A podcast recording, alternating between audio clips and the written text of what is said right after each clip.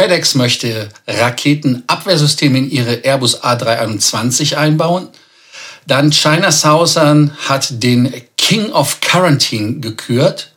Und ein weiteres Thema, was wir haben, ist Burritos mit Crystal Meth.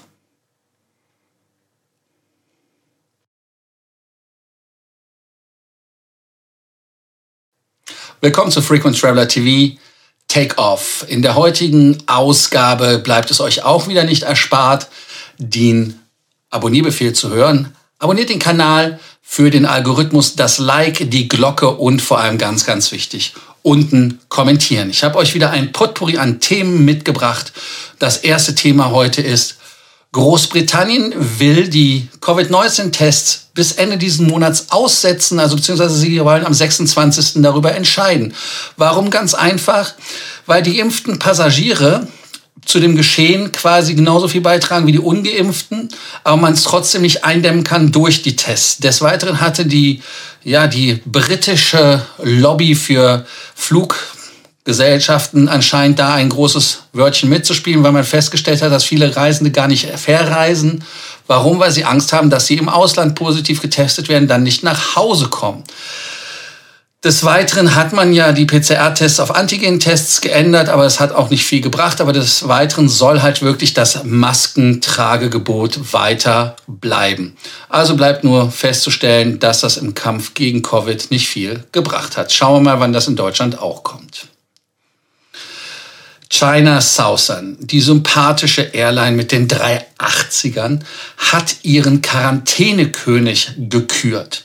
Ma Yan, ein A380-Pilot, hat, und jetzt festhalten, 189 Tage in 2021 in Quarantäne verbracht. Ja, und das sind 4536 Stunden. Und man hat ihm auf Twitter bedacht, ihr seht ja das Bild, und da steht dann drauf auf dem äh, Foto, dass man da hinweisen möchte, welche Opfer und ja, Heldentaten er verbracht hat, um für China Southern zu fliegen und in der Quarantäne zu bleiben. Natürlich hat der Kollege da einen an der Klatsche bekommen. Also ich hätte zumindest einen an der Klatsche bekommen, wenn ich so oft in Quarantäne gewesen wäre. Und er ist trotzdem noch 75 Tage in 2021 geflogen, was 505 Stunden sind. Natürlich, weil der 380er Langstrecke fliegt. Ähm, das sind dann natürlich ähm, Destinationen, die viele Stunden auf die Iowa bringen. Und dann natürlich auch, nicht zu vergessen, die Flugbegleiterinnen und Flugbegleiter. Da gab es den Louis, Liu Hui, Entschuldigung, der 310 Tage in den letzten Jahren als Flugbegleiter in Quarantäne war. Also das kann ja auch irgendwie nur über so 200, äh, über zwei Jahre, zweieinhalb Jahre gewesen sein. Also das ist ja auch 310 Tage, das ist fast ein ganzes Jahr. Ich meine, wie beklagt ist das denn? Also das war in meinen Augen, ich weiß nicht, ob es eine Heldentat ist, aber man muss es doch einfach mal honorieren und sehen, wie viel da drin steckt. Weil zum Beispiel Fluggesellschaften wie Qatar Airways oder Etihad haben die Crews ja auch in Quarantäne gesteckt, aber da war schon nach zehn Tagen Stress in der Bude und da hat man halt in Abu Dhabi und Doha Schläge für gekriegt von der Crew, aber da die Chinesen, äh, Entschuldigung, die China Chinesen sind es ja nicht, teilweise nicht, sind ja sehr, sehr ähm, leidensfähig nicht mit dem Namen irritieren lassen, so wie ich mich irritieren habe lassen. Hab's ja gemerkt. FedEx, die sympathische Fracht-Airline mit Triple Sevens, aber auch, sie wollen irgendwie 321er haben und dann mit einem Raketenabwehrsystem. Da sagt man, hä, what? Ja, das hat sich die FAA auch gesagt und hat gesagt, ähm, ihr wollt ein Laserabwehrsystem haben, um Schutz für Flug durch Krisengebiete zu bekommen. Und ähm, man hat das ja auch irgendwie schon vor ein paar Jahren versucht und die FAA sieht das also absolut kritisch. Man kann jetzt natürlich sagen, das ist über, also das ist ein Problem, aber es ist kein Problem. Äh, äh die Frage in Anführungsstrichen, warum? Weil es da Probleme gab. Also das heißt, die Frage ist logisch von der FedEx, weil es gab zum Beispiel die ähm, OO also Oscar Oscar Delta Lima Lima, das ist natürlich ein Flugzeug der DHL, die in Bagdad gestartet, um nach Bahrain zu fliegen. Das ist am 22.01.2003 gewesen. Ein Airbus A300-200F Frachter. Der hat eine Rakete, und zwar auf Flugfläche 80 bekommen, eine Strela 3. Kenne ich nicht, wer die Marke kennt, unten in den Shownotes nennen. Und nur mit vielfliegerischem Glück ist die Maschine am Boden angekommen. Oder dann ein trauriges Ereignis war die MH17, die ja 2014 abgeschossen worden ist von einem Bug-Raketensystem in der Ukraine. Dann ähm, waren da 298 Tote, eine 777-200 und MH ist ja Malaysian Airlines. Des Weiteren gab es ja auch von Ukraine International eine 737-800, die abgeschossen worden ist in Teheran äh, beim Start. Das waren 176 Tote. Da hatte wohl irgendein General oder was auch immer, ich weiß nicht, wie viel Lametta der auf der Schulter hatte, irgendwie den Flugplan nicht gelesen, hat gedacht, dass irgendein feindliches Flugzeug hat das Ding mal prophylaktisch abgeschossen. So, und jetzt wollen die bei FedEx in die A321er, die sie immer noch nicht haben, also ich weiß nicht, was das ist, ähm, die, vielleicht wollen sie welche anschaffen, wollen sie ein Laserabwehrsystem einbauen. Das soll so funktionieren, dass der Laser, wenn er den Wärmesucher merkt von einer Rakete, dass er dann mit dem Laser diesen Wärmesucher zerstört und damit die Rakete ablenkt und die dann nicht am Flugzeug explodiert. Die FAA sagt aber, ey, das Problem ist, wenn das Ding aus Versehen ausgelöst wird am Boden, Tankfahrzeug, ihr könnt euch selber vorstellen, was für eine Explosion das hervorrufen kann. Dann das nächste ist ähm, in der Luft ein anderes Flugzeug, da kommt immer so ein Laser, pierst dann irgendwie ähm, durch bei dir an der Seite. Also insofern auch bei der eigenen Geschichte, da steht, sagen auch, dass die, äh, die Flugzeuge sich selber quasi in der Führung hindern können. Heißt also, dass der Pilot oder sowas geblendet wird und das kann auch Schäden auf den Augen und auf, den, auf der Haut haben. Ihr wisst ja selber, mit Laserpointern und so weiter ist das ja auch nicht lustig. Und den Laser stelle ich mir so ein bisschen stärker vor als ähm, so ein Laser, der ist. Also insofern schauen wir mal, was die A321 machen, ob sie A zu FedEx kommen, B, ob sie mit Raketenabwehrsystemen kommen. Ich bin gespalten, ob das Sinn macht oder nicht. Ähm, Regierungsmaschinen haben es ja auch. Wir hatten es bei der Bundeswehr zum Beispiel, hatten wir Flares, unter anderem auch unter ELOCA, elektronische Kampfführung. Also insofern ist das nicht ganz unüblich, aber bei ziviler Luftfahrt, da sieht man mal, wo wir mittlerweile in der Zeit angekommen sind. Wo wir gerade bei elektronischer Kampfführung sind, geht das weiter mit Telefonie und zwar 5G-Standard. Ich weiß nicht, ob euch das aufgefallen ist ähm, bei 5G, wenn ihr zum Beispiel im Flugzeug illegalerweise 5G anhabt, werdet ihr feststellen, dass wenn ihr irgendwie noch über platten Land seid vor der Landung, habt ihr Empfang, aber wenn ihr landet, habt ihr kaum Empfang. Besonders in Frankreich ist der, das der Fall. Warum das so ist, ist ganz einfach. Einmal haben wir die Antennen, die an Flughafennähe sind, die haben eine Art ähm, Pufferzone.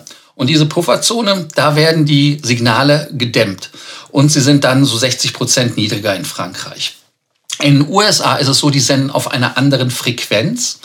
Und da werden sie jetzt auch um 50 Prozent runtergezogen. Äh, in Europa sind die übrigens auch nach unten gerichtet, die Antennen. Deshalb in Flughafennähe schlechterer Empfang, wenn man nach oben geht. Sollte auch eigentlich im Flugzeug nicht den Empfang der Vodafone oder wer auch immer dafür zuständig ist, nutzen. Ne? Also Handy ausmachen.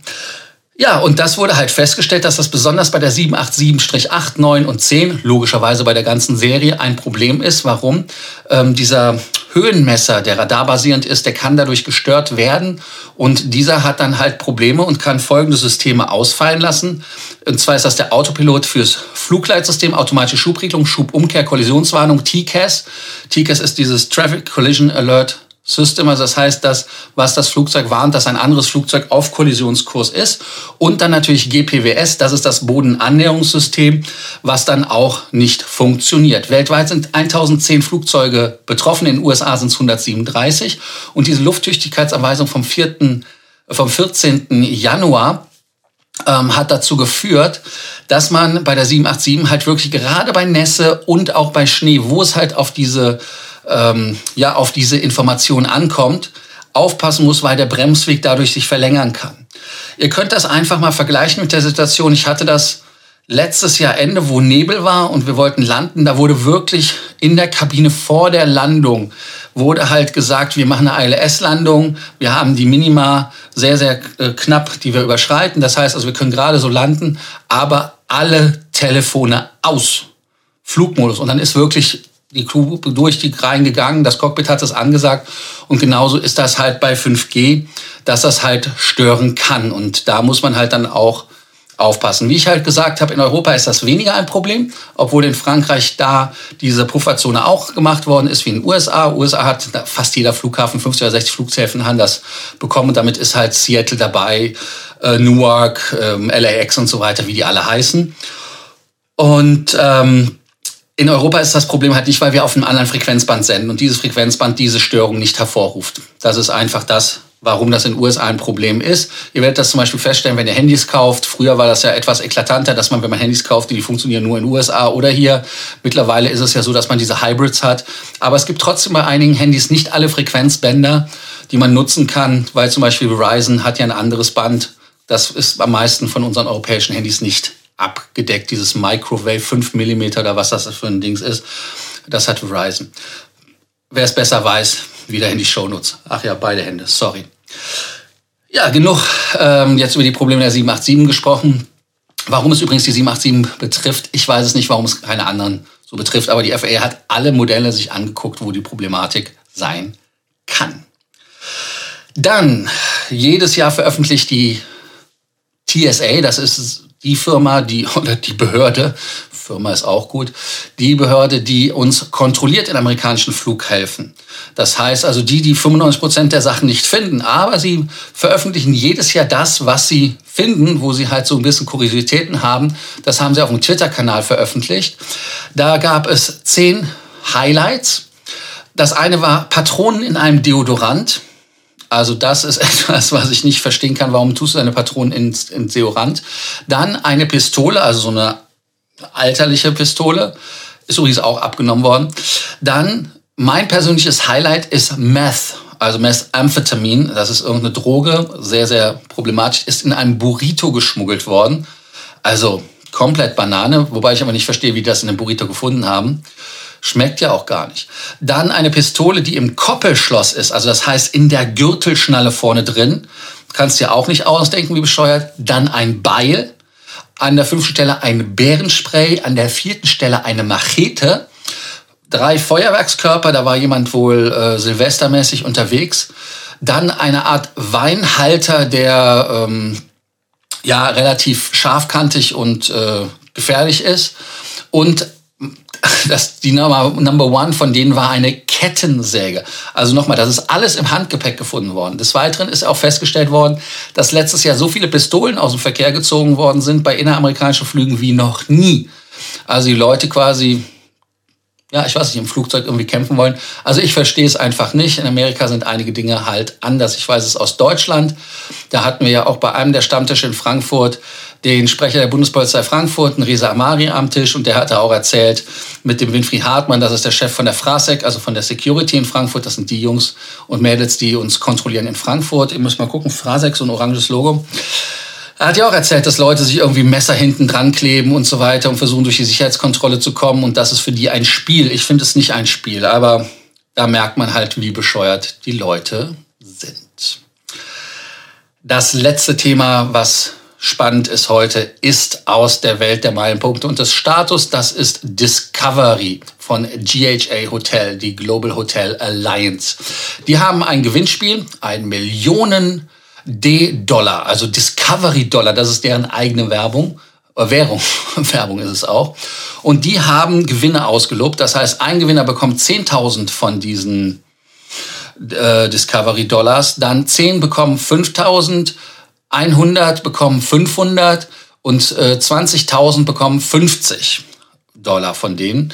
Und äh, dieser Discovery Dollar ist halt deren Währung, um Freinächte einzulösen. Die Registrierung ist ganz wichtig. Ihr müsst euch registrieren. Dafür bekommt ihr ein Los.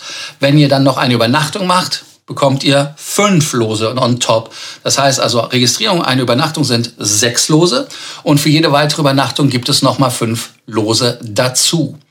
Sollte ähm, man das machen, dann hat man das Ziel, was äh, die Discovery GHA Jünger haben, ganz klar unterstützt. Die wollen einmal mehr Mitglieder haben, wollen aber auch mehr Interaktion mit euch haben. Was ihr noch wissen solltet ist, 31.03. ist Schluss mit der Aktion. Die Aktion läuft schon seit vorgestern, seit dem 14. Januar. Also insofern könnt ihr da fleißig noch Nächte sammeln und Voucher sammeln, dass vielleicht einer von den Zuschauern die 10.000 Discovery Dollars benutzt und uns erzählt, wie es sich anfühlt, quasi eine Art Lottogewinn zu bekommen. Danke, dass ihr heute wieder dabei wart bei Frequent Traveler TV Takeoff mit der Folge Was sollte ich nicht durch die TSA mitbringen? Und vor allem auch, wisst ihr ja wie immer, der Abonnierbefehl, Glocke anmachen, kommentieren unter den Shownotes. Ganz, ganz wichtig. Ich freue mich immer auf eure Kommentare. Und Like, lasst uns den Algorithmus für uns pumpen und dass wir mehr Zuschauer bekommen und Abonnenten. Freue mich, wenn ihr morgen wieder dabei seid bei der nächsten Folge. Also, bis dann. Tschüss, schönen Abend noch. Oder wann ihr immer auch schaut.